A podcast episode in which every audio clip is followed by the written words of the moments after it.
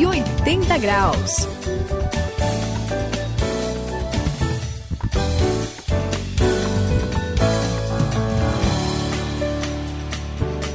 Acompanhando 180 graus, você vive a virada da sua vida. Eu sou o André. E pessoal aqui, Saião e Suzy, vocês já conheceram alguém exagerado?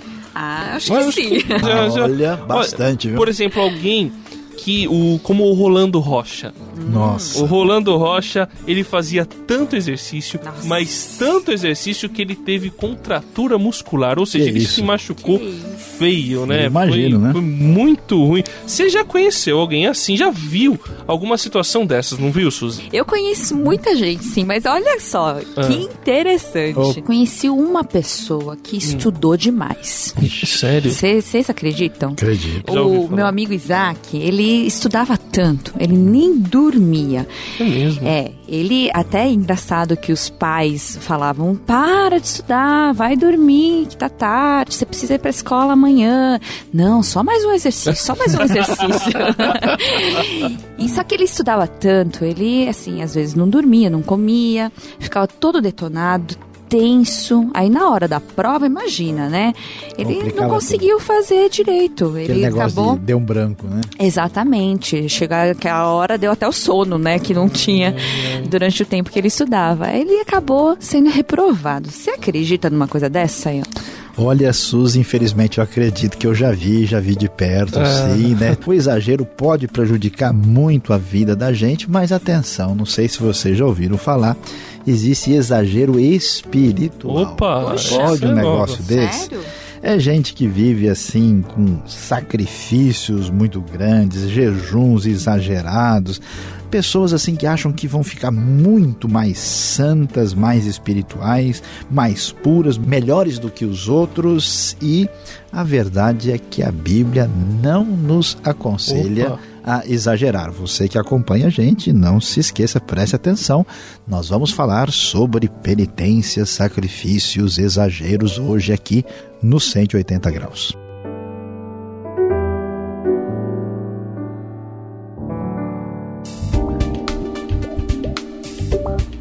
Tome a direção certa e transforme a sua vida. Faça uma virada de 180 graus. Hoje vamos falar sobre penitência e sacrifício.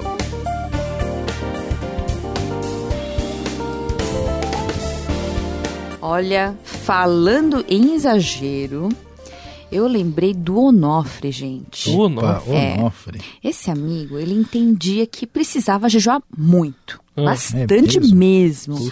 Ele tinha que pagar um alto preço, um preço certo. bem alto, para assim, se tornar mais santo, como o Saião falou, né? De ficar mais consagrado. Mais e até, perto de Deus, né? É, e ainda assim, mais. Ele talvez se sentir mais abençoado, alguma coisa assim. Ah. Ele dizia que quanto maior ah, o sacrifício, maior a recompensa, né? Certo. O problema é que ele acabou indo é, desmaiando um dia e foi parar no hospital. Ô, louco. Eu acho que ele exagerou um pouco, né, Sayão? É, Suzy, exagerou demais. Eu até gostaria de conversar com o Onofre para ver se né, dava uma ajuda para ele, porque Sim. sabe como é que é, André? Não é fácil, Suzy. Muita gente passa do ponto e, e a gente está falando aqui nesse crescer né, na vida com Deus, é preciso a gente fazer exercícios espirituais, é preciso consagração, mas veja só, a palavra-chave aqui para a gente entender bem uhum. é equilíbrio. Oh. Né? É e não daquele entre o sofá e a cama, não. Esse é o outro, tá? O problema é que o pessoal vai buscar né, essa, essa consagração, essa espiritualidade e acaba, como você contou aí, Suzy, falando do Onofre, se prejudicando sem necessidade. É Sabe qual é a dificuldade, André? É que, é que a gente vai descobrir que esse pessoal parece que eles acham assim que Deus é, é, é, simplesmente exigente, né? Que Deus quer ver o cara ali no desespero, quase que, que mastigando a almofada de fome, pronto, agora eu vou liberar a benção porque ele já está com dor no estômago. Mas não é por aí, né? Nós vivemos pela graça de Deus, nós somos chamados de filhos de Deus. Deus é o nosso Pai que nos ama e quer cuidar de nós. Então esse esse negócio de se machucar para agradar a Deus não tem nada a ver com o ensino da Bíblia, André. Eu não sei o que, que você pensa sobre essa questão? Eu penso que a Bíblia é um livro maravilhoso. Olha, eu eu estava lendo Primeiro Reis, capítulo 18, que tem uma história bem conhecida lá sobre o profeta Elias e os profetas de Baal. Sim. Ele faz um desafio, ah, né? Lá no Monte Legal, Carmelo. Né? Isso, no Monte Carmelo. Ele faz um desafio. Ele fala o seguinte, ó, vocês vão orar pro Deus de vocês e eu vou orar pro meu Deus. Aquele que o Deus fizer cair fogo do céu e queimar esse altar aqui, esse daí é o Deus verdadeiro. Então ele faz esse desafio e aí quando os profetas de Baal começam, vão fazer o, o pedido deles, eles começam a, a se machucar, ah, começam a, se, a, a, sangrar mesmo, assim, eles, eles pegam as facas e começam a passar no, no braço deles, que é uma prática que ainda existe em alguns lugares, para sangrar mesmo como uma espécie de sacrifício e fazer uma série de coisas, uma série de rituais, sacrifícios pessoais mesmo, para tentar fazer cair fogo do céu. O interessante é que não cai, e aí quando Elias vai fazer a tentativa dele, ele ora a única coisa que ele faz é orar e, e cai fogo do céu. É muito legal. Ele fica um dia inteiro tentando. Elias, em cinco minutos, acontece a coisa lá e prova quem era o Deus verdadeiro. Legal é, essa história, né, Sayão? Muito legal, muito legal. É demais, André. E aqui a gente vai entender toda a diferença. É, no paganismo, as pessoas eram movidas por culpa e por medo.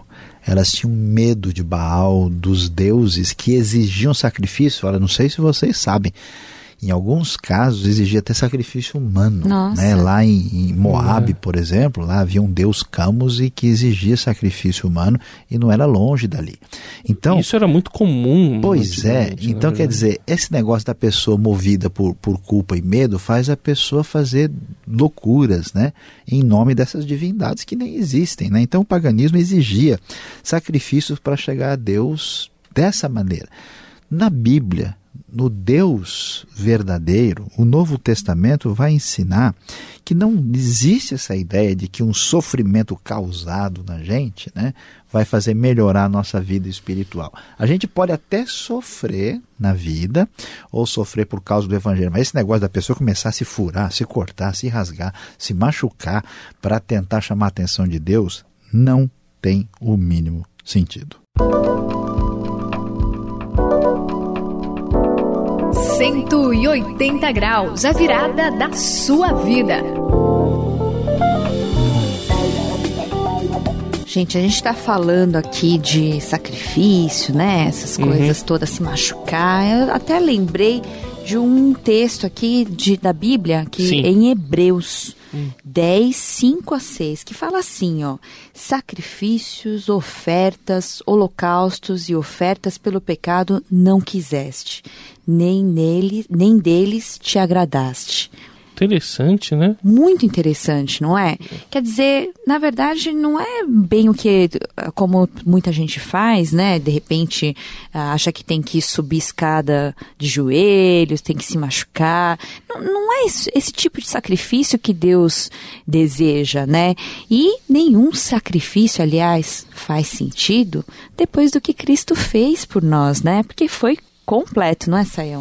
Tem toda a razão, Suzy, a gente percebe que não faz sentido. Então, alguém se machucar, ficar sangrando, até jejuns prolongados, né, penitência para pagar o, o pecado, não tem nenhuma lógica, porque os nossos pecados, como você mencionou uhum. aí, já desde o livro de Hebreus é bem discutido isso, foram os nossos pecados todos pagos na cruz. A gente precisa de arrependimento, confissão de pecado e aceitar o perdão de graça. Se Cristo pagou, quem somos nós para se machucar, para nos machucarmos e tentar é pagar o pecado, não é não, André? É verdade. Só que mesmo assim, Sam, fica aquela questão na cabeça, né? Como é que eu posso ficar mais perto de Deus? Como é que eu posso ser mais íntimo do Pai?